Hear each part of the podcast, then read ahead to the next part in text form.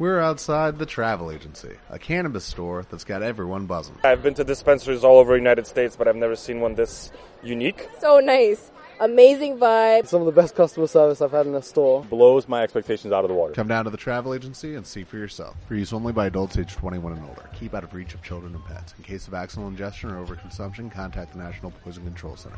Consume responsibly.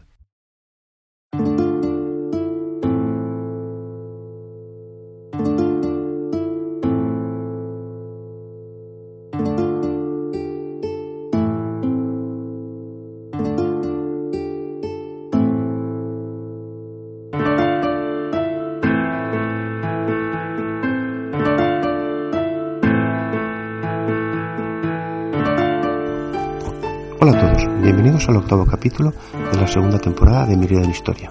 Antes de empezar el capítulo de hoy me gustaría pedir disculpas a todos los oyentes porque llevamos más de un mes sin publicar ningún capítulo. Esto es debido pues a diversos motivos laborales, personales de cada uno de nosotros que nos impiden que la grabación sea con más regularidad. Y que nada, bueno, reiterar las disculpas y esperar que podemos publicar quincenalmente como llevamos haciendo hasta estos días. Dicho lo cual, en el capítulo de hoy nos vamos a, mi querida América. Otra vez estamos de vuelta allí, pero hoy vamos a hablar de un programa bastante especial. No es, no es un capítulo histórico propiamente dicho. O sea, yo, os va a gustar. Yo creo que mejor lo escuchéis porque vamos a hablar de un tema curioso. Vamos a hablar de las plantas que llegaron de América. Antes de empezar, como siempre, vamos a recordar nuestros medios de contacto. Tenemos presencia en las redes sociales, tanto en Facebook como en Twitter. En Facebook en el perfil Meridiano Historia y en Twitter en arroba Meridiano Store. Asimismo, tenemos un correo electrónico donde nos podéis hacer cualquier sugerencia, comentario o crítica incluso, que es meridianohistoria.gmail.com. Pues nada, vamos a empezar con el programa de hoy, así que comencemos. Bueno, pues para el capítulo de hoy tenemos a nuestro querido colaborador, don Alejandro Salman. Buenas noches. Hola Alberto, buenas noches. Es un placer volver a estar contigo y con nuestros oyentes. Aquí estamos una vez más para embarcarnos durante un ratito en la nave de la historia. Bueno, pues como he dicho antes, eh, ya saben los oyentes que vamos a ir a América de nuevo, un sitio el que yo, el que yo adoro, me encanta todo lo que se trata sobre este querido continente, que bueno, yo creo que está bastante hermandado con, con nosotros, con, con España, ¿no? Vamos a hablar de un tema muy especial, no se puede decir en cierto modo que sea historia pura y dura, sino es un poco, bueno, vamos a... Hemos hecho una apuesta, ¿no? Sobre todo Alex, hemos hecho una Sí. apuesta sobre el programa que queremos hacer hoy y, y yo creo que va a quedar muy bien porque es un tema muy curioso y que, bueno... ¿Qué tal si lo presentas tú, Alex? Sí, hoy vamos a tratar un tema, como tú muy bien has dicho, un tema, digamos que histórico-botánico. Eh, muchas veces se ha tratado, o prácticamente únicamente se ha tratado, la conquista de América desde el punto de vista cultural, político y religioso. Y ahora lo que vamos a tratar es de la importancia que tuvieron las plantas que se descubrieron en América, que se trajeron al continente europeo, lo que provocó importantes cambios de conducta e importantes cambios en las costumbres de la población de la vieja Europa y vamos a ver cómo muchas de estas plantas fueron trascendentales, estas plantas traídas desde el continente americano, porque van a permitir la creación de nuevos fármacos y por tanto van a salvar numerosas vidas humanas, ¿no? Vamos a hablar del tema de la conquista de América desde el punto de vista florístico, desde el punto de vista de los vegetales, que yo creo que va a ser un tema original, ¿no? Como hemos dicho, un tema histórico-botánico para los podcasts de Meridiano Historia.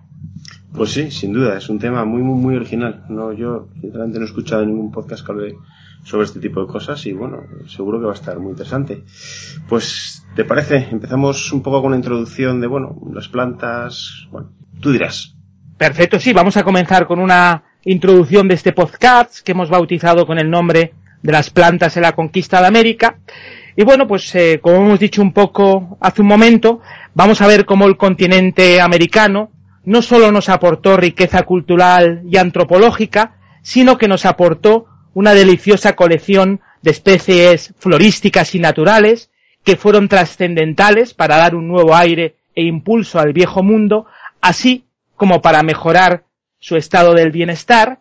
Esto es lo que vamos a tratar detalladamente en este primer capítulo, en este primer apartado de la introducción.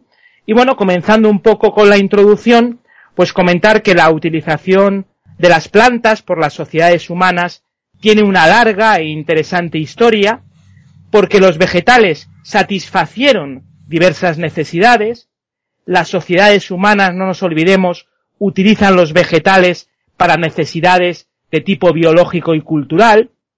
Por tanto, los antiguos pueblos americanos, como otros tantos pueblos ancestrales, pues consideraban como causa de enfermedades a los pecados, a los maleficios, la entrada al cuerpo de malos espíritus errantes, o bien por no cumplir con la norma que su cultura les imponía.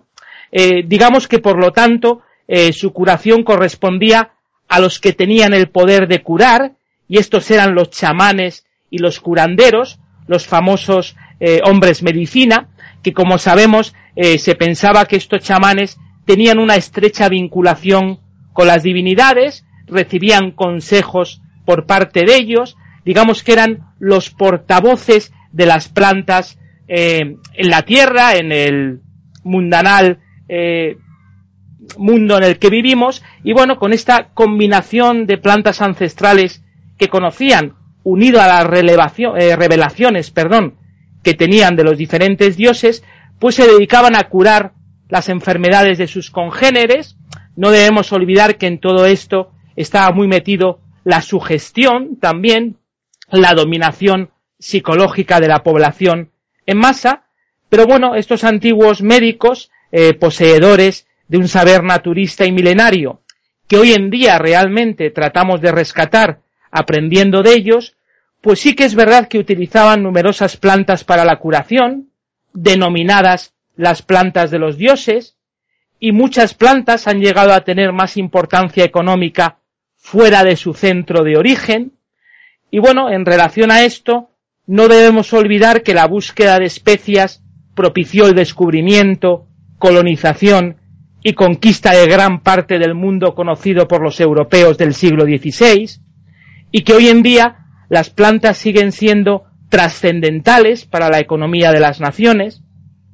Por tanto, a lo largo de este podcast vamos a hablar de la importancia de Iberoamérica como origen de diferentes plantas, de su difusión a otros lugares del mundo y cómo se llevó a cabo dicha difusión antes y ahora, y por otro lado, para ir concluyendo esta introducción, pues comentar que existen grandes sectores interesados en diferentes aspectos sobre la flora, desde el meramente pragmático y económico hasta el de puramente relacionado con los artistas, los cuales se inspiran en las plantas para hacernos la vida mucho más agradable y de esta forma poder llevarnos a la reflexión, así como a un concepto más filosófico de nuestra existencia. Digamos que esto es lo que podemos decir a modo de introducción sobre este podcast de las plantas en la conquista de América y ahora nos meteremos ya en profundidad en todo su guiso y en todas sus características eh, más importantes. Perfecto. Pues muy buena introducción, sí señor. Bueno, pues si te parece empezamos hablando de las plantas de los indios prehispánicos, antes de que llegásemos ahí los españoles a, bueno, a conocer aquellas tierras. Perfecto, claro que sí. Yo creo que antes de hablar de las plantas que se descubrieron al llegar al continente americano, empezando por Cristóbal Colón y después por otros personajes importantes como Hernán Cortés, es bueno dar unas cuantas pinceladas de cómo utilizaban las plantas los indios prehispánicos antes de tener el primer contacto con los españoles. Y sobre este apartado Alberto pues comentar eh, que la situación alimentaria fue distinta dependiendo del lugar. Digamos que incluso cada zona de América tenía plantas que eran desconocidas para los otros para las otras zonas de América. Un ejemplo de todo esto puede ser que el cacao de los mexicas por ejemplo era desconocido para los incas y las papas de estos no se conocían entre aquellos, por dar un ejemplo eh, claro y, y fácilmente comprensible. Y bueno, que la tierra que mucho más tarde se iba a llamar América Latina, pues producía sin duda gran cantidad de alimentos, pero cada zona tenía su peculiaridad alimentaria. El maíz era, por ejemplo, además de un producto sobrenatural era la base de la alimentación maya y azteca, de, los, de dos de las grandes culturas prehispánicas que todos conocemos. las papas eran fundamentales entre los incas y la yuca, por ejemplo, era fundamental en lo que iba a ser el futuro Brasil. Eh, una gran sobriedad en la alimentación era característica, por tanto, dominante en la sociedad maya, como acabamos de comentar. El indígena no comía por placer, sino que comía por necesidad. Y su régimen alimentario, digamos que era por lo tanto sobrio y simple, aunque al mismo tiempo era muy variado, como vamos a ir viendo. Esto hacía que el hombre maya fuera delgado, musculoso y que la obesidad y otras enfermedades por sobrealimentación eran por tanto desconocidas para ellos. Digamos que la dieta del hombre maya, la dieta de la cultura maya era nutricionalmente balanceada, su energía la obtenía primariamente del maíz y secundariamente del frijol y de los otros alimentos, en particular raíces y tubérculos, por ejemplo el cacao, aunque de gran valor energético por su contenido en grasa, realmente no puede ser considerado una fuente habitual de calorías, ya que su consumo en aquella época, en la época prehispánica, estaba limitado a las oligarquías dominantes y a los grupos sociales altos. Eh, digamos que el pueblo en general solo lo consumía en ciertas ocasiones festivas en que el chocolate era servido como una bebida apreciada y de gran prestigio. Eh, por otro lado, en la nutrición maya, las proteínas eran en gran parte provenientes del maíz y del frijol. Eh, proteínas de mayor calidad se conseguían a través de animales domésticos y de la pesca y de la caza. Por tanto, su dieta vegetal era suficientemente variada para poder proporcionarles vitaminas en buena proporción.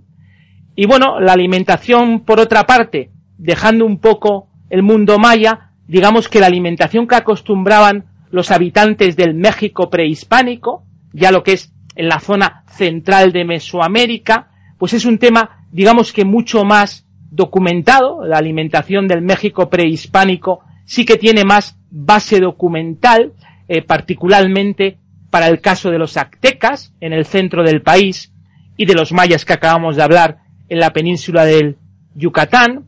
Por ejemplo, el más famoso y destacado cronista de la conquista, el famoso Bernal Díaz del Castillo, que era soldado de Hernán Cortés, en aquella época hacía minuciosas descripciones del mercado de Tlatelolco en la capital mexica y de los cotidianos banquetes que le servían al emperador Moctezuma, todo, esto nos recuerda a ese podcast que hicimos en los inicios sobre Hernán Cortés.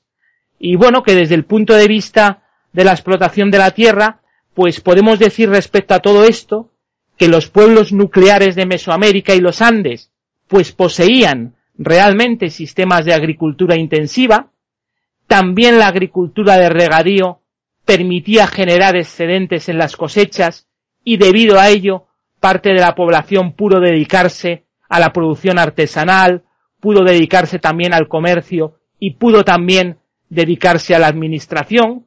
Como vemos, las plantas como vínculo social, político y antropológico juega un papel vital ya desde la época prehispánica. Ahora vamos a ver con la llegada de los primeros españoles cómo esto todavía se va a multiplicar muchísimo más.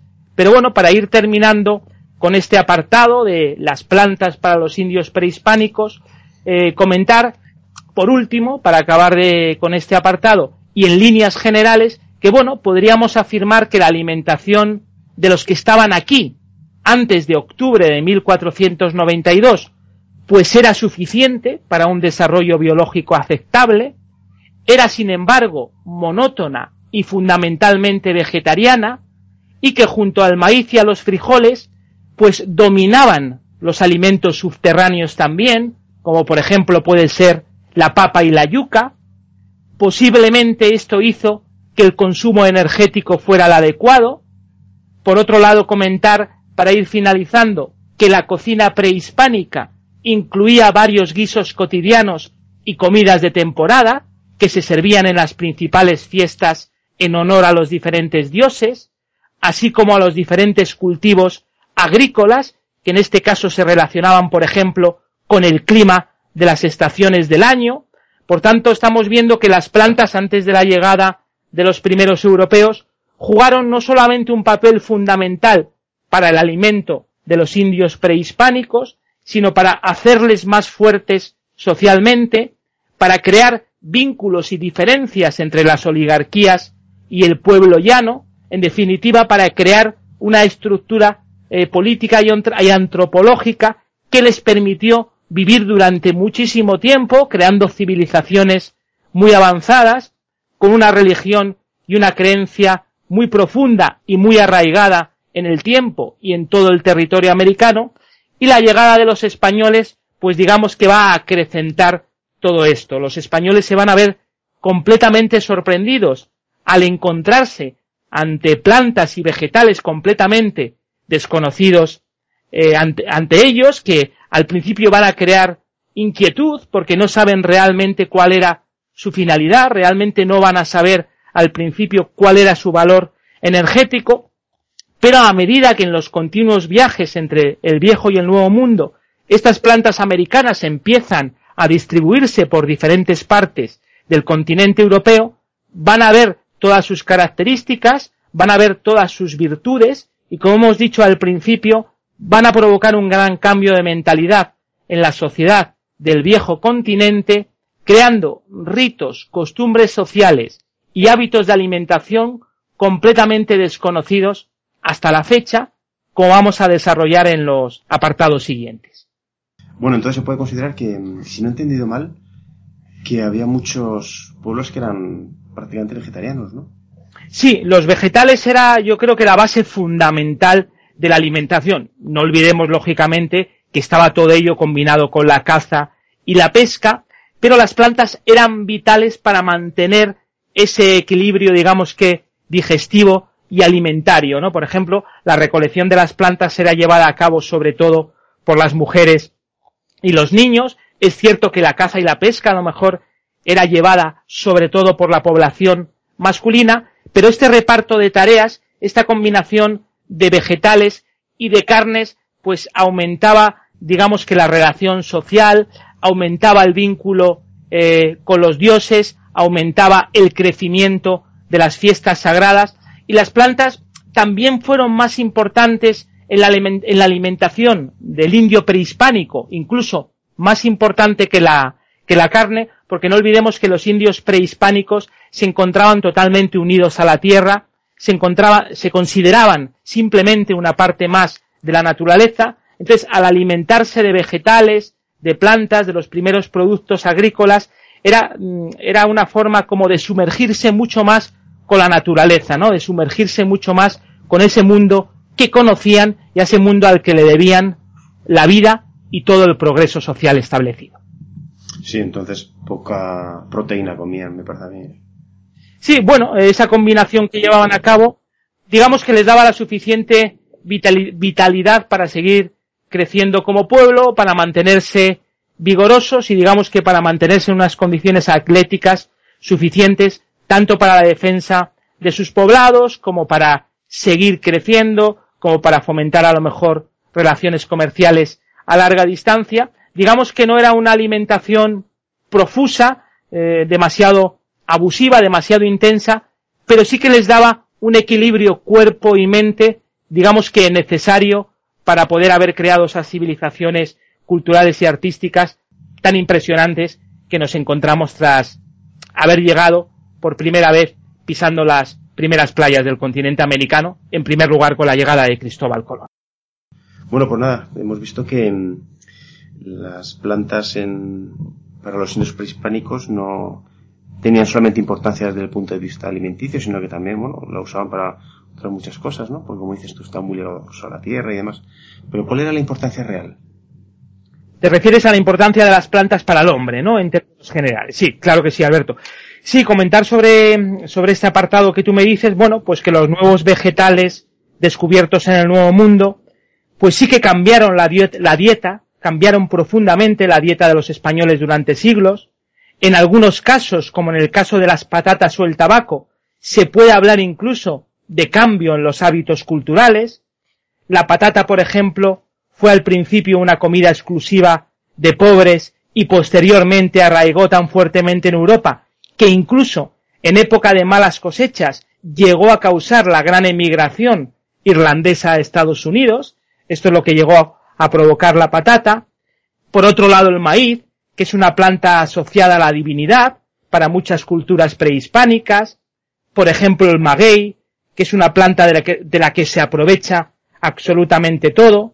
Con las hojas se hacen cuerdas, con el jugo se hace pulque, con las espinas se hacen alfileres y con la raíz se hace incluso jabón.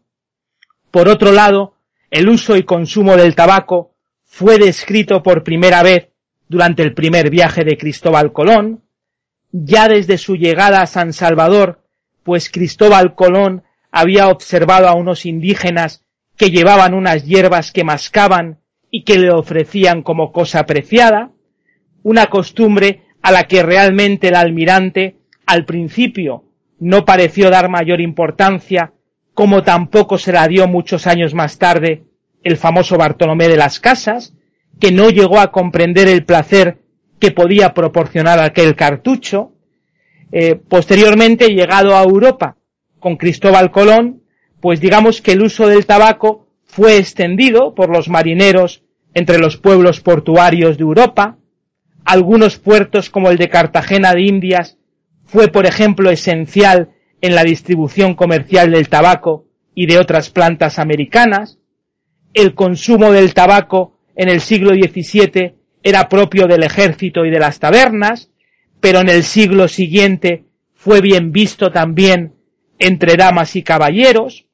Como sabemos hoy en día, no solamente en aquella época, pues el tabaco sigue siendo un elemento de vínculo social, ¿no? Un elemento que se utiliza, que se fuma en múltiples reuniones. Incluso hay gente que utiliza el cigarro para adquirir seguridad en las manos, para adquirir empatía con la persona que tiene delante, para seguir, eh, sentirse, digamos, que más tranquilo en las conservaciones, en las conversaciones, perdón, y los indios prehispánicos, pues en la antigüedad, el tabaco también lo utilizaban como una forma de relajante, digamos que una forma que ayudaba a meditar, una forma que ayudaba a entrar en trance, que ayudaba, ayudaba un poco a entrar en contacto con las divinidades, incluso que ayudaba a entrar en contacto con el mundo de ultratumba. No olvidemos, por ejemplo, las famosas pipas sagradas que fumaban los indios concretamente de Norteamérica, ¿no? Algo muy común que se ve reflejado también en muchas películas, ¿no? Una pipa que era sobre todo fumada por el jefe de la tribu y que lo llevaba a cabo sobre todo para tomar decisiones importantes para el poblado, decisiones importantes para su gente. bueno, aprovechamos este momento para la gente que fume recomendar que lo deje porque no debemos olvidar que es un producto que perjudica seriamente la salud a pesar de la gran utilidad social que tuvo en la antigüedad y que tuvo a lo largo de los siglos posteriores, ¿no? Sí, sí, pero oye, lo del tabaco, que dices tú de la pipa de la paz y todo ese rollo, eso quizás había algo más que tabaco, ¿no? ¿Perdón? Que había algo más que tabaco. Bueno, en la época prehispánica, en la época de los indígenas, antes de la llegada de los primeros europeos, sí que estaba todo compuesto realmente de, de vegetales. Sí, pero como hacían esos, viajes cósmicos y, ¿no? Y se dice, ¿no? Que como que alcanzaban un estado de, pues no sé cómo decirte, de nirvana, ¿no? Un estado sí, pero era por el humo, era por el sabor de las plantas que mezclaban trituradas. Sí, por eso digo, por eso digo que había algo más Se relajaban, digamos que se relajaban físicamente y mentalmente y les ayudaba un poco a ese trance, a ese, a ese contacto con, con las divinidades, basado también un poco en la sugestión que ellos llevaban a cabo y en esa creencia tan profunda que tenían pues en los dioses, que cada uno de los dioses controlaba un elemento de la naturaleza, ¿no? Pero no porque el tabaco en aquella época llevase realmente elementos alucinógenos, en, en algunos casos sí que podría llevarlo, pero eso yo creo que es más, sobre todo en la zona del Amazonas, en la zona de, Norte, de Norteamérica y Mesoamérica, era sobre todo esa mezcla que conseguían de determinadas fibras vegetales trituradas, ese sentido de relajación que les daba, pues que les permitía llevar a cabo pues ese contacto con, con la religiosidad, con las divinidades, digamos que de una forma más placentera y mucho más comunicada, ¿no? Podríamos decir. Sí, sí, y la verdad es que si lo piensas, las industrias tabacaleras mundiales son un lobby total, ¿no? Sí, sí, hoy en día. Increíble, o sea, hay hoy en día el poder que mueve, la cantidad de dinero que transmite de un lugar a otro es inmenso y la adicción que crea, ¿no? que le cuesta muchísimo abandonar el tabaco precisamente porque para ellos es, es un relajante, es un medio que ayuda a la comunicación, que da confianza entre las manos, que relaja, entonces es un hábito saludable, eh, todo lo, lo saludable cuesta mucho abandonarlo, pero lamentablemente tiene la, la contraposición de que es muy dañino para la salud, ¿no? Lamentablemente. Sí, sí, sí, está claro. Yo nunca he entendido muy bien el efecto tranquilizador del tabaco, la verdad, pero bueno. Sí, yo nunca, gracias a Dios, he tenido atención a ello. Pues bueno, la gente que fuma yo al mismo tiempo, eh, les comprendo, ¿no? Les comprendo. bueno, pues nada, oye, eh, vamos a pasar al siguiente punto, ¿no? Sí, bueno, me queda simplemente comentar una cosa, Alberto, sobre, sobre este punto de la importancia de las plantas para el hombre.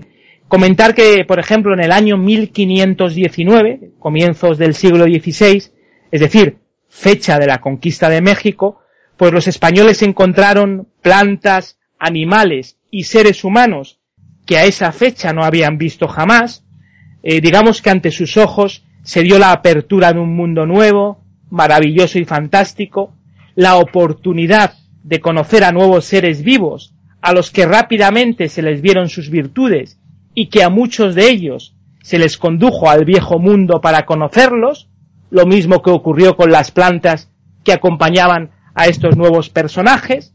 Y bueno, esto ha servido para ver cómo las plantas eh, provocaron cambios importantes en los hombres, ya desde el primer momento en que estas plantas americanas llegaron al continente europeo, cambiaron importantes costumbres, primero empezando por las capas bajas de la sociedad y después por las capas más altas, que a lo mejor les costó más asimilar eh, estos nuevos vegetales que llegaban de América, pero que al mismo tiempo provocó un cambio radical, en Europa, cambió las costumbres, cambió la forma de ver la vida, cambió la forma de llevar a cabo nuevas relaciones sociales. Esto lo vamos a ir a ver viendo ahora más adelante en los siguientes apartados, cuando ya nos metamos en profundidad en las determinadas características y peculiaridades que tenía cada planta y los beneficios que trajo a la vieja Europa.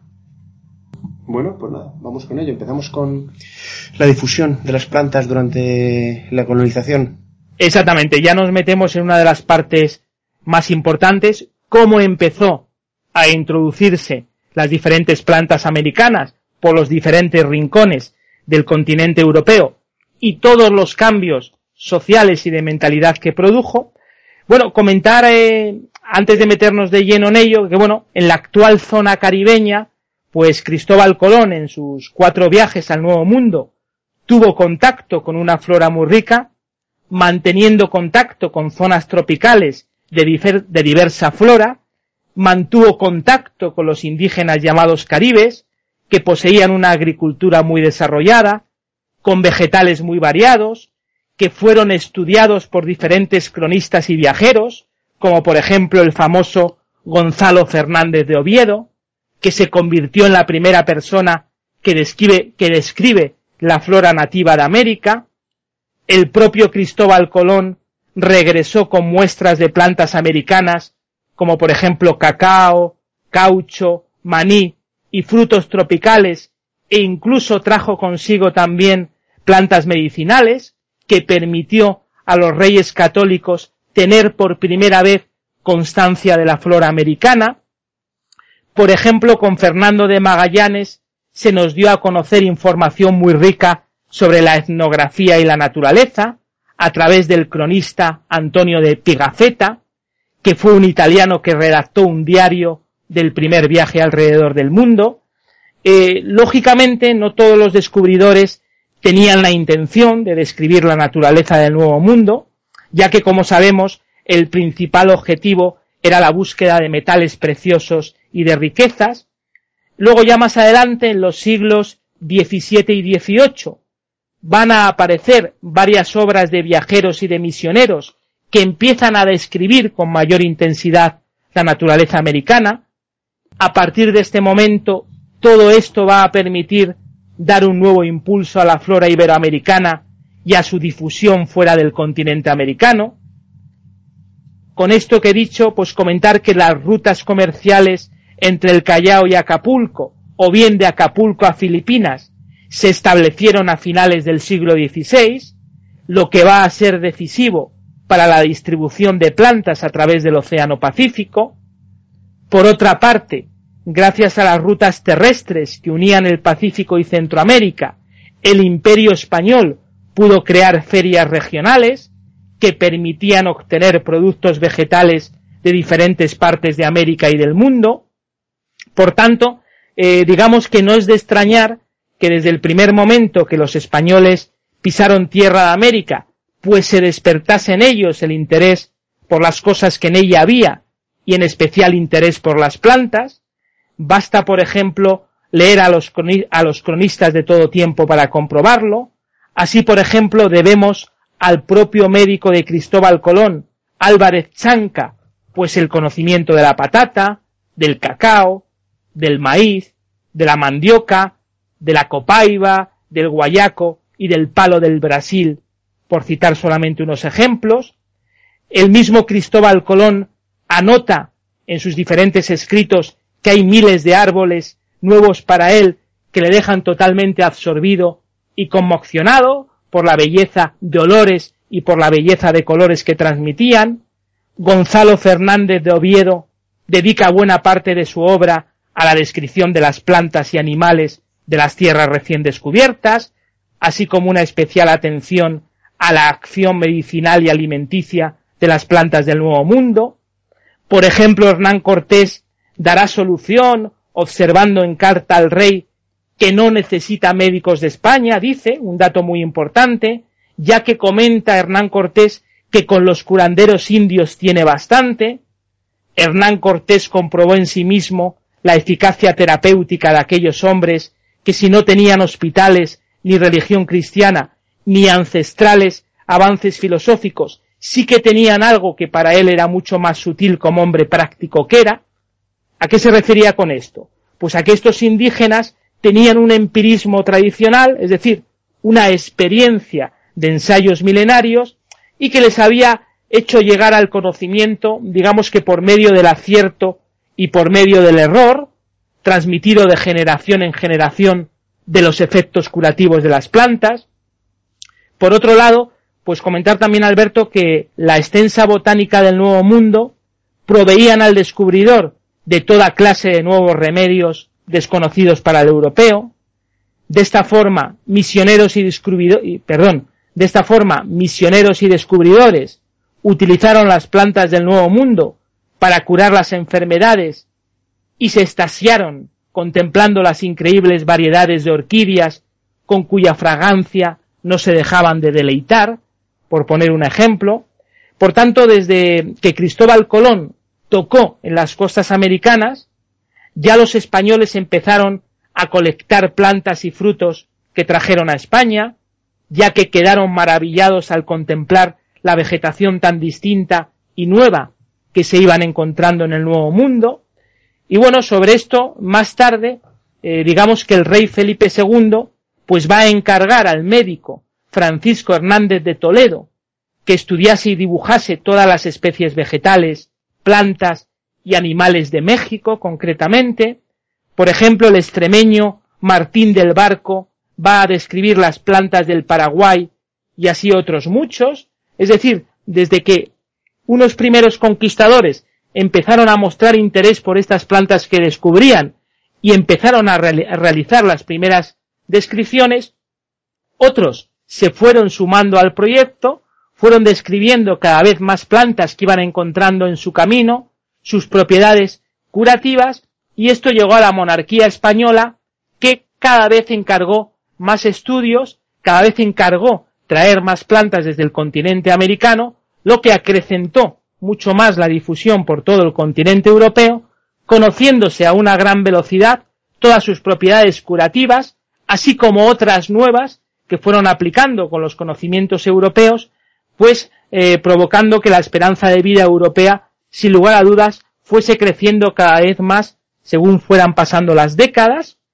Y bueno, para ir concluyendo un poco este apartado, simplemente para cerrarlo, Alberto, pues comentar que no solo los españoles, sino que comerciantes de otros países de Europa facilitaron el movimiento de las plantas hacia África y Asia, Así, por ejemplo, los turcos, que controlaban el Mediterráneo, pues se convirtieron realmente en divulgadores y comerciantes de productos naturales. Posteriormente, la expansión portuguesa y holandesa hacia África y Asia vieron también otro fuerte impulso a las plantas americanas. Por tanto, el conocimiento de las plantas del Nuevo Mundo ya no tuvo freno, ya se extendió como la pólvora y ahora vamos a ver sus principales cualidades en los siguientes apartados. Pues nada, pues perfecto, adelante, vamos a ver un poco la clasificación ¿no? de, de las plantas. Sí, vamos a empezar comentando un poco sobre las plantas alimenticias, si te parece bien, Sí, que para bien, que veamos la importancia que tuvieron pues a nivel a, a nivel de proteínas, ¿no? A, Sí. a nivel alimentario propiamente dicho. Yo creo que ya lo has encalado mucho, ¿no? Pues imagino que no creo tampoco descubrir las que vas a, a comentar, ¿no? Pero es que luego lo repasaremos, pero han tenido una importancia en Europa y en el mundo, pero brutal. Sí, y hoy en día mm, nos vamos a dar cuenta que los nombres que vamos a dar de las plantas, pues hoy en día siguen siendo alimento básico y yo, yo creo que cada día, cada vez más extendido y cada vez más famoso, ¿no? No, no para de crecer, ¿no? La, sin lugar a dudas, la comida americana está muy combinada con la europea y bueno, pues cada vez eh, la unión es mucho más estrecha, ¿no? Cada vez mucho más homogénea, podríamos decir.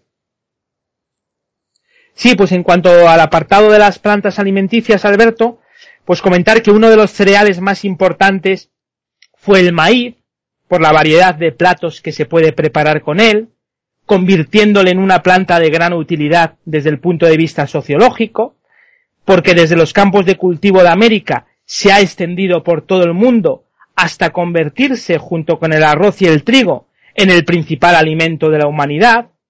Eh, digamos que el maíz en la época prehispánica pues era una conjunción de lluvia y fuego, de energías que terminan creando la planta, que da vida y alimento.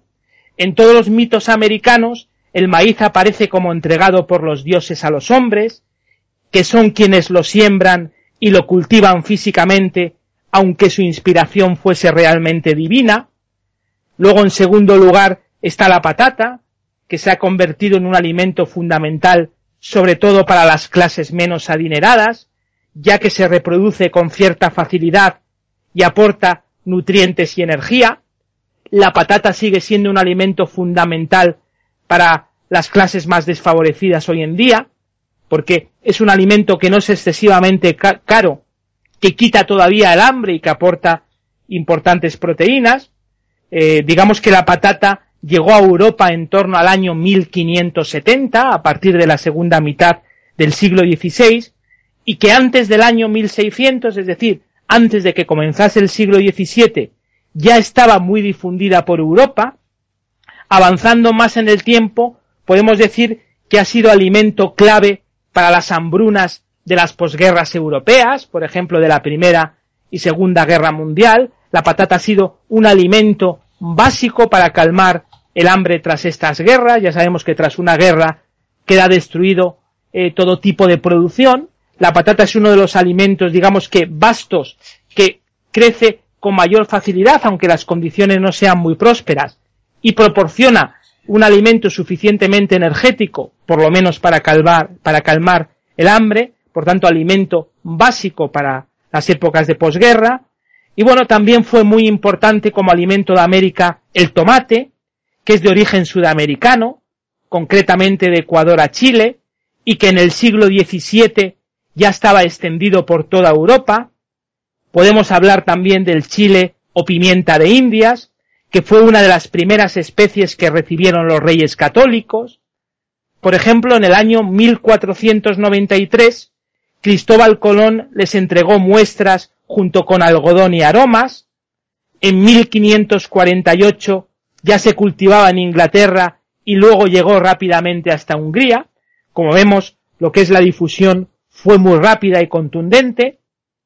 Y no debemos olvidar, por ejemplo, la importancia del cacao, que se introdujo en Europa en el año 1526 y que fue descubierto por Hernán Cortés en el sureste de México. Al principio solo era consumido por los españoles y los portugueses y en el siglo XIX ya empezó a utilizarse como dulce fundido. Luego ya entre las bebidas alcohólicas, que seguro eh, que lo has oído hablar, fue muy importante la chicha, la famosa chicha, que se consume, se consume desde Guatemala y Chiapas hasta Sudamérica. Esta chicha se realiza fermentando maíz en unas grandes tinajas. Digamos que en la época prehispánica era una bebida especial, ya que los indígenas la tomaban para celebraciones y todo tipo de actos ceremoniales. Por ejemplo, en la época colonial, la chicha fue rechazada por los españoles y sobre todo por los misioneros, ya que provocaba grandes borracheras y provocaba grandes disturbios. Y luego en cuanto al pulque, fue otra bebida alcohólica muy importante. El pulque fue una bebida muy apreciada, por ejemplo, en el Imperio Mexica, que se obtiene de las pencas del magüey, cuando la planta está madura. En la época prehispánica, por ejemplo, la tomaban los ancianos y los señores principales. También se suministraba a los enfermos y parturientas, ya que se le consideraba una eficaz medicina en este sentido.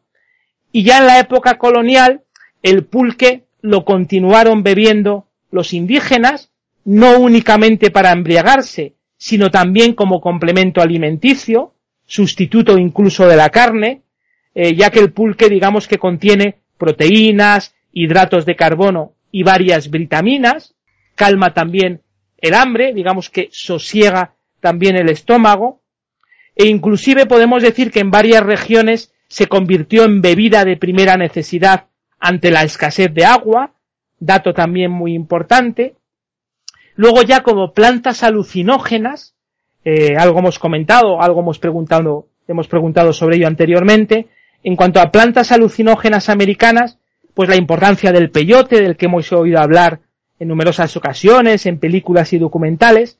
Digamos que el peyote es un cacto mexicano y que está utilizado en psiquiatría y masticado con fines ceremoniales por varios grupos étnicos del noroeste de México y también del suroeste de Estados Unidos. Se suelen consumir generalmente trozos del cacto. Es utilizado también por los chamanes para entrar en trance y conectar con el más allá, como también hemos comentado. Sin embargo, dato importante, al llegar los españoles van a prohibir y penar incluso su uso medicinal, debido a su relación con rituales paganos, así como supersticiones que conectaban a los hombres con espíritus malignos a través de fantasías diabólicas. Imagínate, tan encarnizada fue la represión que los españoles ejercieron sobre el culto del peyote, que incluso sus esfuerzos por exterminarlo y la y digamos que la renuencia firme de los nativos, pues logró que su culto se extendiera y se desplazara hacia las regiones montañosas del norte de México, culto que incluso perdura hasta la fecha, para, veas, para que veas la importancia que tenía el peyote y que ni incluso la colonización española logró acabar con él, hoy en día sigue siendo elemento importante del ritual indígena, luego la coca, tan conocida por todos, generalmente asociada a la civilización inca, aunque en realidad la coca podríamos decir que es preincaica y panandina, eh, por tanto, es de origen sudamericano, eh, sabemos que la coca es una potente sustancia estimulante que los habitantes de los países andinos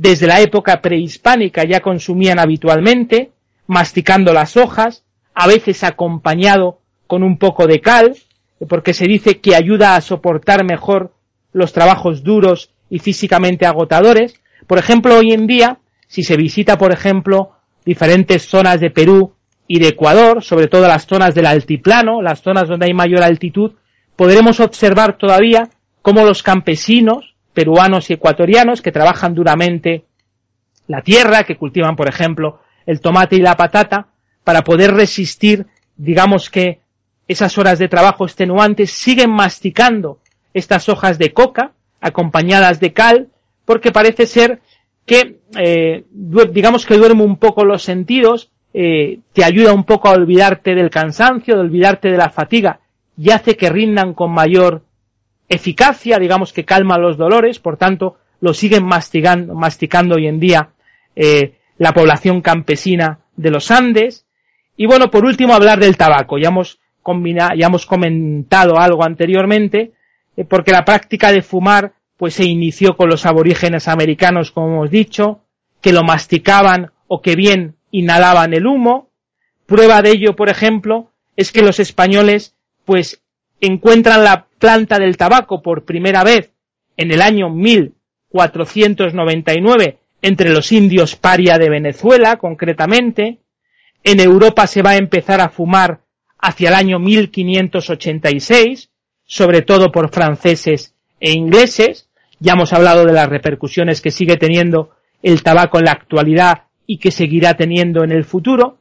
Y bueno, para terminar este apartado, simplemente mencionar pues otras plantas americanas alimenticias de corrida que les puede sonar a muchos de los que nos estén escuchando. Por ejemplo, puede ser la calabaza, puede ser la zarzaparrilla, puede ser la guayaba, puede ser la piña, puede ser los frijoles, etcétera. Cogemos la cantidad de frutas, la cantidad de plantas alimenticias que han venido desde el continente americano a Europa y que no paran de consumirse en la actualidad y que podemos encontrar en múltiples establecimientos, esto nos indica claramente cómo el descubrimiento de América no fue solamente un descubrimiento cultural, sino que las plantas han sido fundamentales, me atrevería a decir, para el crecimiento y para la supervivencia del continente americano. Eh, si no hubiéramos encontrado plantas tan diferentes, plantas tan asombrosas en el continente americano, posiblemente la Europa, el mundo de hoy en día, yo creo que sería completamente distinto desde el punto de vista alimenticio y desde el punto de vista medicinal, como vamos a ver también más adelante. Sí, sí, es que es lo que comentas. Las plantas, la patata, que son tantas y, han cambiado tanto el panorama mundial, no sé. Hoy en día yo creo que no se podría vivir sin salsa de tomate, macho. Por ejemplo, por ejemplo, sí, sí, una cosa tan sencilla como la salsa de tomate, que está introducida en tantos alimentos, yo creo que quitarla del régimen alimenticio eh, provocaría yo creo que importantes cambios psicológicos y no sé si terminaríamos de, de adaptarnos, ¿no? Posiblemente sí, porque los seres humanos somos animales de supervivencia, pero volver hacia atrás, eh, teniendo ya unas costumbres muy arraigadas, yo creo que sería un grandísimo esfuerzo. ¿Y el chocolate qué me dices? Y el chocolate, por ejemplo, también. No solamente porque se dice que es un alimento fundamental antidepresivo, sino porque se utiliza para combinar con otro tipo de alimentos tan, tan variados, ¿no? Por ejemplo, las famosas tartas, las famosas pasteles, que crea también tantos vínculos sociales, que fomenta tanto la festividad y por tanto eh, que fomenta la solidaridad sociológica, pues sin lugar a dudas sería también una gran pérdida, ¿no? Bueno, pues nada, ya hemos hablado de las plantas alimenticias, y, pero también de América vinieron muchas plantas que se les dio otro uso, ¿no? Para uso medicinal, básicamente. Exactamente, las plantas medicinales, las más importantes, Alberto, porque salvan vidas. Entonces, al salvar vidas, pues dentro del grupo de plantas que vinieron desde el continente americano, para mí yo creo que son las más importantes, las más decisivas. Vamos a comentarlas a continuación. Pues en cuanto a las plantas medicinales, Alberto, pues es importante, en primer lugar, destacar el trabajo de Nicolás Monardes, que fue un médico sevillano del siglo XVI y que fue el primer cultivador e investigador de la rica flora medicinal americana. No olvidemos, por tanto, el nombre de Nicolás Monardes, que fue clave para empezar a conocer en profundidad las plantas americanas y fundamentalmente las plantas medicinales.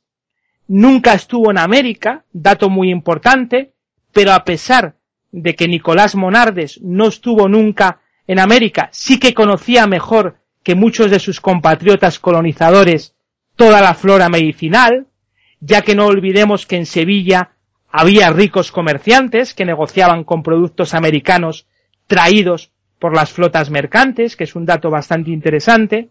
Y bueno, entre algunas de las plantas medicinales, pues podemos hablar, por ejemplo, del llamado bejuquillo o ipecacuana, un nombre un poco complicado, lo repito, bejuquillo o ipecacuana, que es un arbusto de la cuenca amazónica, en la segunda mitad del siglo XVIII, desde el Museo de Historia Natural de Madrid, se pidieron incluso colectas de esta planta para sus colecciones.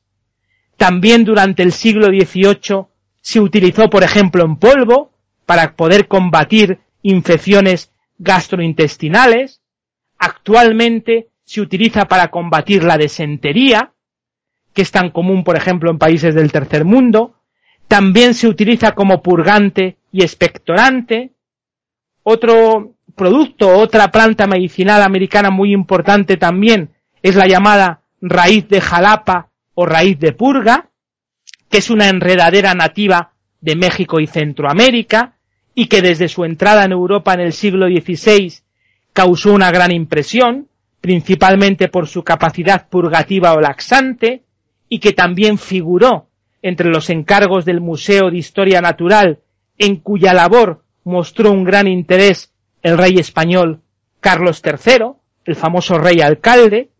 Por ejemplo, una de las plantas medicinales que mayor entusiasmo provocó en Europa fue la que se conoce con el nombre de la quina, que es de un árbol tropical de Sudamérica y que fue un buen remedio contra la malaria y contra diferentes tipos de fiebres.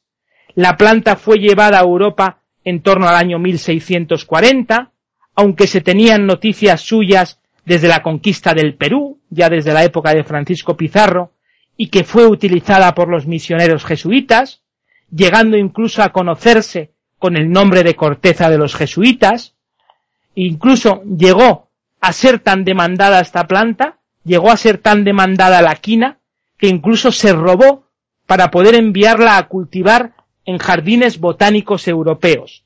Otro dato muy significativo.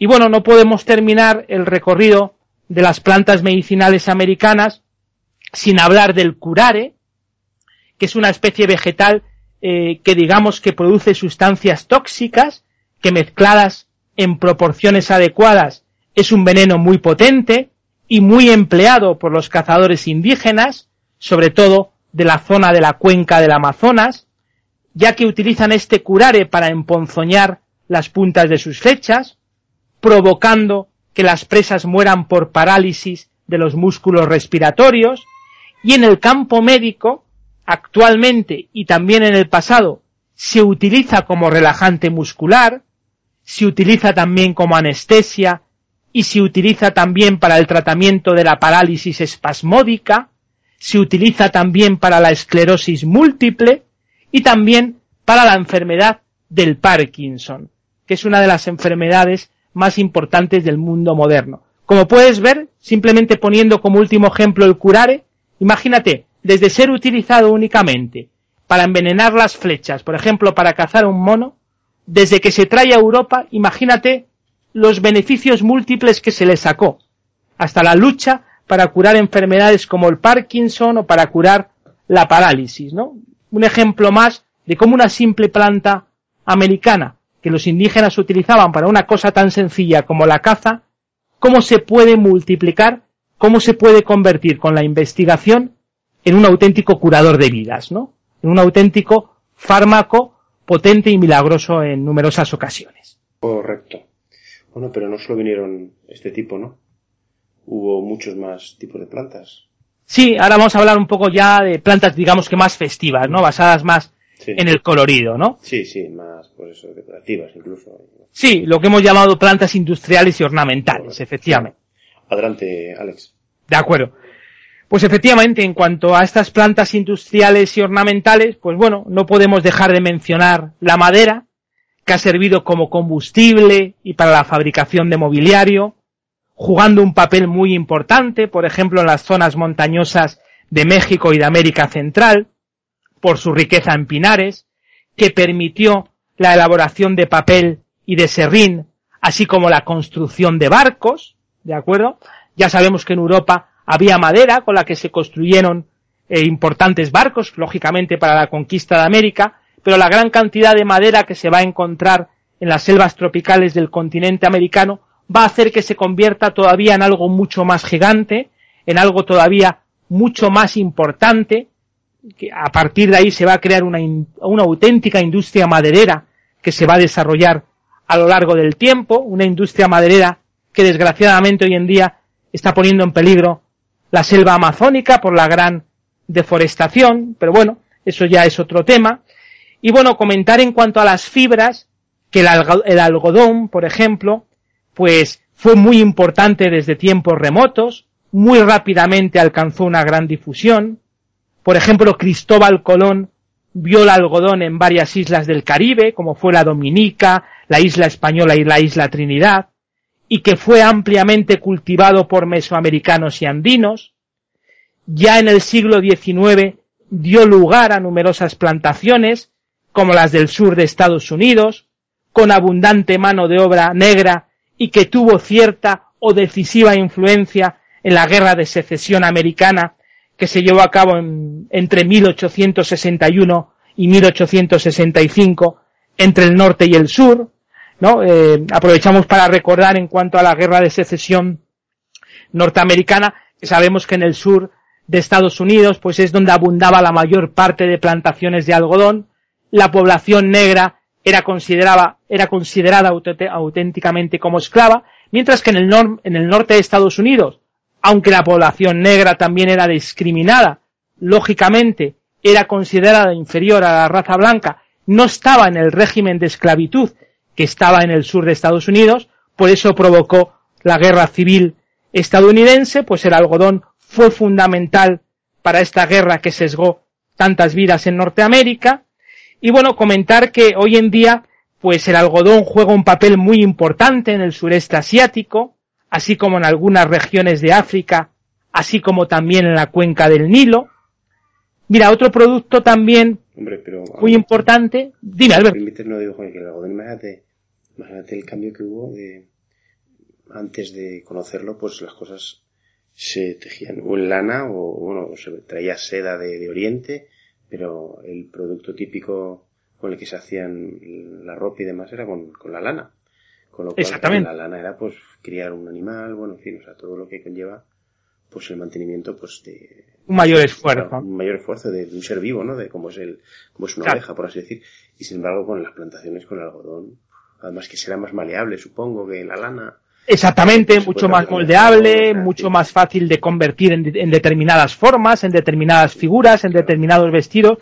Sin lugar a dudas fue un descubrimiento inmenso, ¿no? Se convirtió en algo importante, ¿no? Por esas masivas plantaciones. Que, la lana tiene muchos problemas con, de precios, de, bueno, en Flandes hubo, tuvo mucha importancia la fluctuación de precios de la lana castellana, bueno, también pues fue un, no sé, un, desahogo, un desahogo incluso una simple planta pues se desemboca hasta en auténticos conflictos eh, políticos internacionales, ¿no? Podríamos decir. Sí, eso me refiero, sí, sí, sí.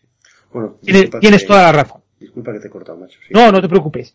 No, que comentaba que aparte de algodón, digamos que otra fibra muy importante americana también fue el llamado sisal, bueno, que es una planta vasta y fuerte y que se obtiene del llamado agave sisalana, que es nativo de México.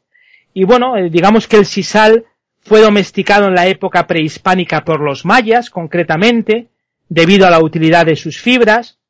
Hoy en día el sisal es muy importante para la elaboración de cordeles, para la elaboración de material de embalaje, para la realización de alfombras, pero también se puede extraer de él unas sustancias denominadas esteroides y que permite fabricar corticoides que se utiliza, por ejemplo, en las operaciones de trasplantes y en la fabricación de, anticonceptivos orales.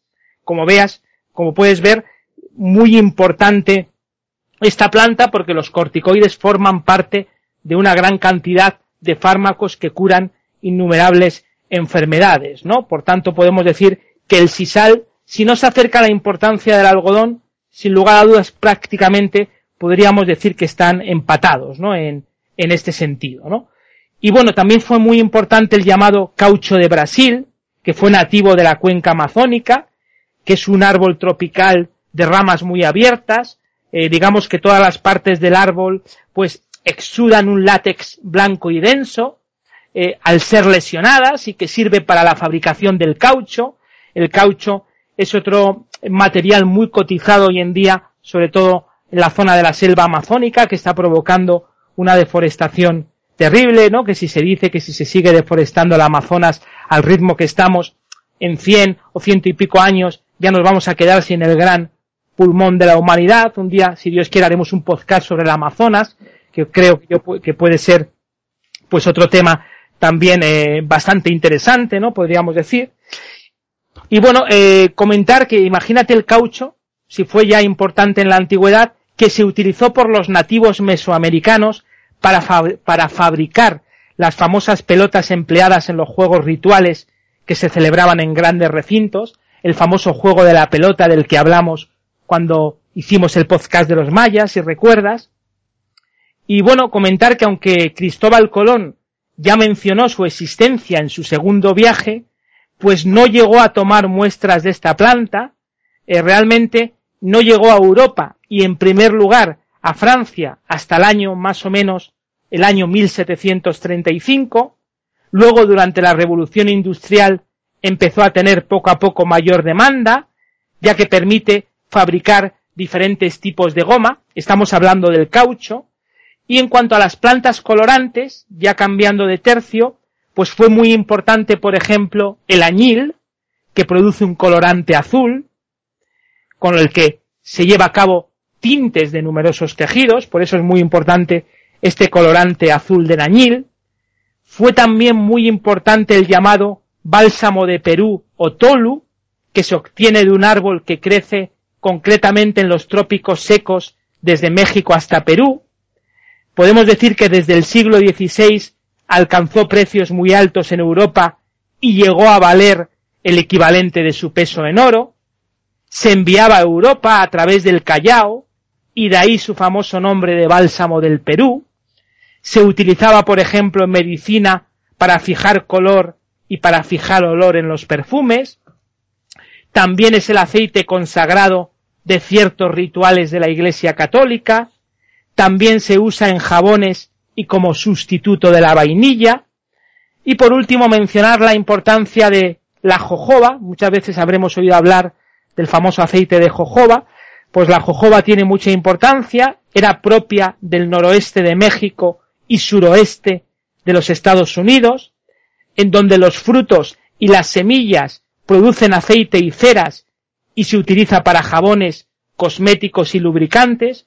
Por ejemplo, es muy común encontrar, sobre todo en estas tiendas naturistas, pues el famoso aceite de jojoba que se utiliza sobre todo para problemas e irritaciones de la piel, para temas relacionados con la dermatitis eh, seborreica, por poner un, por poner un ejemplo, incluso para la alopecia, pues el aceite de jojoba, eh, propio del continente americano, pues hoy en día se utiliza también para estas características médicas o estas características relacionadas con la salubridad.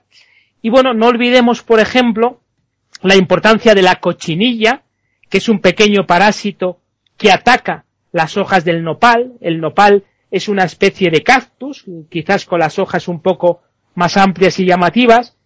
A este nopal se le infecta intencionadamente para posteriormente, pasado un tiempo, poder recoger estos insectos que producen un valioso colorante rojo y que logró ser aclimatado, logró incluso ser aclimatado a las Islas Canarias. Lo importante de esto es que este colorante rojo que aportaba la cochinilla se utilizaba, por ejemplo, para los mantos de los reyes y en las vestiduras de algunos mandatarios eclesiásticos como símbolo de poder. Ahora recordaremos, por ejemplo, un cuadro muy famoso que hay del cardenal Richelieu, que aparece completamente cubierto de rojo.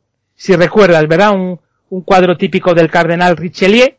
Pues esto está logrado gracias a esta cochinilla, a esta cochinilla que produce este valioso colorante rojo. Con esto se teñía de rojo las capas de reyes y las capas de altos dignatarios eclesiásticos, eclesiásticos como símbolo de poder, como símbolo de fortaleza, o como símbolo de purificación, ¿no? Por eso fue muy importante la cochinilla en el nopal.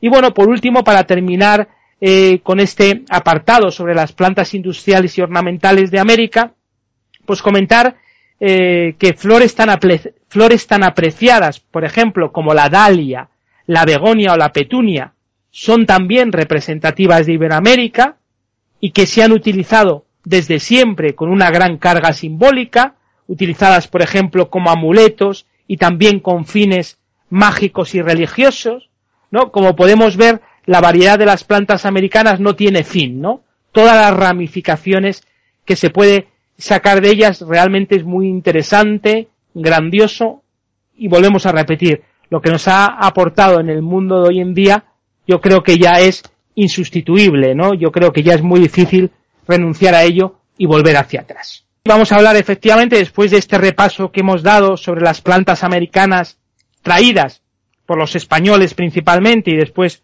por otros europeos tras la conquista del Nuevo Mundo, pues vamos a hablar un poco de la contribución actual y futura de la flora. Bueno, pues comentar respecto a esto eh, que la creciente demanda de alimentos en todo el mundo, pues proyecta un futuro positivo para algunas plantas alimenticias americanas.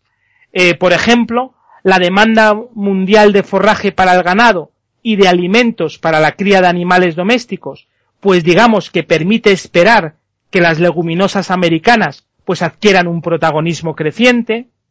Es posible incluso que el maíz tenga buenas aplicaciones industriales en el futuro, como por ejemplo, como la obtención de plásticos a partir de este cereal, que es lo que se está estudiando actualmente. Luego ya en lo que se refiere al futuro, pues podemos decir que las plantas siguen apoyando al hombre en su desarrollo vital y profesional.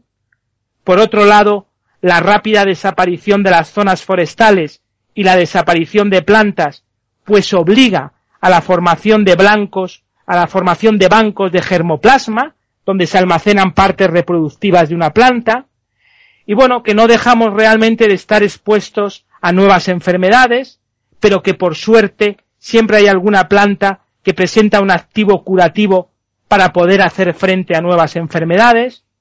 Eh, por tanto, eh, cada vez hay más motivos para ampliar los actuales usos de la flora útil. Iberoamérica, sin lugar a dudas, seguirá siendo una de las regiones más ricas en plantas, por lo que mientras siga habiendo respeto cultural y ecológico, yo creo que el futuro de las plantas estará asegurado, o por lo menos eso esperamos todos, ¿no? Esto es lo que podemos decir sobre la contribución actual y futura de la flora para no alargarnos mucho tampoco. Sí, pues bueno, yo recuerdo haber tenido un, un bolígrafo de, de maíz, hecho con maíz. ¿En serio? Qué bien. Sí, sí, sí. Sí, parecía plástico. ¿Te aguantó bien? Sí, sí, sí, sí. Sin problemas, parecía ¿no? plástico, igual que plástico normal. ¿no? Bueno, pues nada, eh, vamos a las conclusiones, ¿no? Sí, vamos a ir ya a las conclusiones para intentar pues eh, transmitir las conclusiones más objetivas sobre todo lo que hemos hablado y bueno, el mensaje que yo creo que puede transmitir todo esto. Bueno, pues para ir cerrando este podcast sobre las plantas en la conquista de América, pues comentarte Alberto y comentar a todos nuestros oyentes que la difusión de las plantas americanas fue muy rápido, ya que hacia el año aproximadamente del 1500 ya había un considerable número de vegetales americanos en África y Asia. La flora americana también se difundió hacia el oriente a través de las naos de China. La piratería, por ejemplo, hizo mucho daño a la difusión de las plantas, ya que hay evidencias de que holandeses e ingleses tiraban al mar los productos vegetales, pues su único interés eran los metales y no las plantas. Muchos monocultivos tropicales tuvieron gran importancia económica durante la época colonial. Por ejemplo, el Valle de Oaxaca se convirtió durante la época española en una de las zonas más prósperas de todo el continente. Por tanto, yo creo que todo esto demuestra que la conquista del Nuevo Mundo no solo fue importante desde el punto de vista cultural, político y religioso, ya que el descubrimiento de plantas desconocidas pues fue clave para hacer más fuerte a Europa, salvando muchas vidas y alimentando a poblaciones realmente hambrientas. Por tanto, sin lugar a dudas, Iberoamérica fue un oasis humano y vegetal, yo creo que de valor incalculable. Nunca sabremos valorárselo como se, perece, como se merece, como en muchas otras cosas. Y bueno, comentar sobre esto que en el Instituto de Investigaciones Amazónicas de Manaos, en Brasil, así como en otros muchos centros de investigación, pues se están llevando a cabo eh, una serie de estudios sobre las plantas utilizadas por los indios actuales como remedios para sus enfermedades, para comprobar en ella la existencia de posibles sustancias terapéuticas nuevas. Es muy importante que no pare esta investigación. Algunas de ellas podrían incluso revolucionar la, terapéutica actual. Los indios, por ejemplo, conocen muchos de sus efectos terapéuticos, aunque las utilicen principalmente por sus aspectos mágicos. Por ejemplo, el amplio campo de los líquenes, de los hongos, de los cactus, aún casi virgen en la actualidad, pues está aún por estudiar, todavía hay que profundizar mucho en su estudio, y bueno, creemos que en este terreno pues existe todavía un gran futuro para la medicina, así como para la terapéutica de las enfermedades, por tanto no debemos olvidar la importancia de las plantas americanas, seguir trabajando sobre ellas, seguir descubriendo importantes avances para la medicina y la terapéutica, porque todo lo que esté encaminado a mejorar la alimentación de la población e incluso encontrar nuevas vías de sanación, pues el esfuerzo siempre será merecido y el esfuerzo siempre compensará por encima de otras muchas más cosas. Y ya como conclusión personal, pues simplemente comentar que, bueno, que es preciso educar a la gente para que ame la naturaleza, cuidando nuestros recursos y utilizándolos inteligentemente. Eh, sobre esto hay que decir que los continuos incendios forestales provocados, así como la basura que arrojamos en los montes, no deja de ser muy preocupante y grave. No olvidemos que las plantas no nos abandonarán nunca y nosotros tampoco debemos abandonarlas. Por tanto, debemos fomentar la educación y generosidad en todo lo que nos rodea, porque yo creo como cierre que el cuidado de las plantas es el mejor legado que podemos dejar a las generaciones venideras, a nuestros jóvenes. Pues nada, hombre, yo creo que sí, yo creo que un poco al hilo de lo que has dicho, las plantas que vinieron de América pues han tenido una impronta en Europa y en el resto del mundo eh, bastante sensible. Sí, yo creo que se habla poco de ello, ¿verdad? Poco, poco, o sea, yo creo que hay mucha gente todavía incluso que muchos alimentos que pueda no saben de dónde vienen, no saben que han venido de América gracias a la, a la conquista española, ¿no? Si haces una lista es que te sorprenderías de las, de las muchísimas que hay, claro. Eso hecho, es. Y muchas de las que no había que se llevaron como la caña de azúcar. Exactamente, por ejemplo, La caña que de hemos comentado, una- eso es. Una importancia eh, económica e industrial allí. el Exacto. Caribe, alucinante. Mucho hablamos de la leyenda negra, de que lo si mismo llegamos, también, que se supone que, bueno, el café creo que viene de Etiopía, o sea, no era un, era un producto que ya se había descubierto, que no es americano, ¿no? Pero se llevó Es. allí y, y tú ahora le preguntas a la mayoría de la gente de dónde viene el café y, dicen que es americano, ¿no? Por la importancia que ha tenido en ese continente. Pero por eso que, verdad Alberto, muchas veces hablamos de que llevamos a cabo una aculturación forzosa en el continente americano que se llegó a invadir. En cierta parte tienen razón, pero si no se hubiera llegado a producir ese contacto, pues no se hubiera producido todo lo que hemos comentado en este programa y anteriores, ¿no? Por tanto, yo creo que la conquista de América, quitando las partes violentas que se llegaron a producir, yo creo que el progreso alimenticio, cultural y medicinal que trajo consigo gana por goleada a todos los aspectos negros que pudiera tener. Sí, sí, sin duda. Bueno, oye, pues nada, vamos a pasar a la bibliografía, ¿no?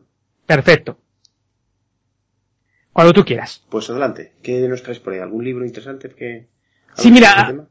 Hay un libro muy interesante sobre este tema, es un libro ameno porque no es demasiado amplio, viene acompañado de fotos muy ilustrativas, aparte de explicar cada planta americana y su repercusión en el mundo, hay fotos muy ilustrativas para que veamos cómo eran en forma, cómo se utilizaban, cómo se manipulaban por los indios y cómo se manipularon luego en el resto del mundo. Y este libro, que yo creo que es el que mejor podemos recomendar, eh, de lectura fácil, que se entiende muy bien, se llama Contribuciones Iberoamericanas al Mundo, del escritor Miguel Ángel Martínez, perteneciente a la Biblioteca Iberoamericana, y luego ya en segundo lugar, otro libro también que puede ser recomendable sobre este tema, es el que se llama Guía Práctica Ilustrada de las Plantas Medicinales, del escritor W. Thompson, de la editorial Blume. Yo creo que pueden ser los dos libros más representativos sobre lo que acabamos de hablar, y yo creo que sobre todo el primero. Perfecto. Bueno, pues nada, yo creo que con esto ya podemos cerrar el capítulo de hoy, que nos ha quedado un poquito más largo, pero creo que merece la pena porque es un tema que, bueno, no se comenta mucho y sin embargo tiene su, su importancia, no carece de ella, está claro.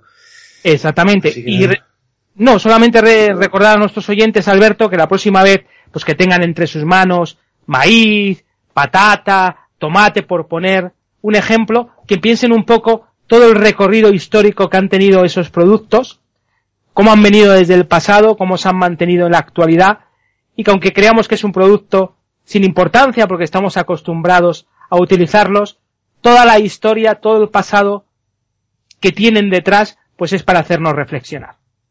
Genial. Bueno, pues nada, antes de despedirnos, aprovecho para recordar tu correo electrónico que es alexana71.gmail.com. Le podéis escribir ahí a Alex para preguntarle sobre este tema o cualquier otro, porque es un hombre muy versado en muchas cosas.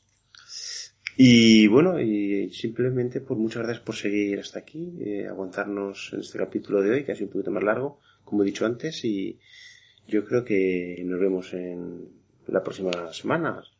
Así es, Alberto, un fuerte abrazo para todos, miles de gracias nuevamente a los que nos escuchan por su, por su fidelidad y estamos muy agradecidos y les deseamos siempre la mayor suerte del mundo. Pues muy bien, muchas gracias y que vaya todo bien. Un saludo. Hasta pronto. ¿Te preocupas por tu familia? Entonces, ¿por qué darles solo huevos ordinarios cuando pueden disfrutar de lo mejor? Eggland's Best, los únicos huevos con ese delicioso sabor fresco de granja, además de la mejor nutrición, como 6 veces más vitamina D, 10 veces más vitamina E y 25% menos de grasa saturada que los huevos regulares, además de muchos otros nutrientes importantes. Así que, dales los mejores huevos. Eggland's Best, mejor sabor, mejor nutrición, mejores huevos.